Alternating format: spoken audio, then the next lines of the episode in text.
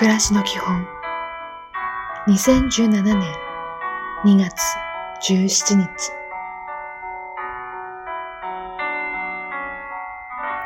おはようおしゃれよりも清潔感が大事です。清潔感は身だしなみというマナーの一つです。何を切るのではなくできるだけ清潔である心がけを持ちましょう。今日も丁寧に。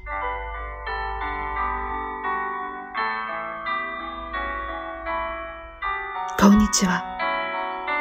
ゆっくり食事をしましょう。食事とは空腹を満たす行為ではなく、料理を味わい、営業をとり、楽しく時間を過ごすことです。いい一日を。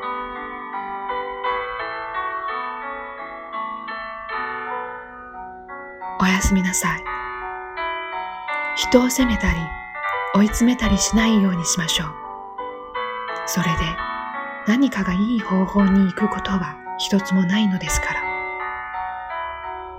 今日もお疲れ様でした。また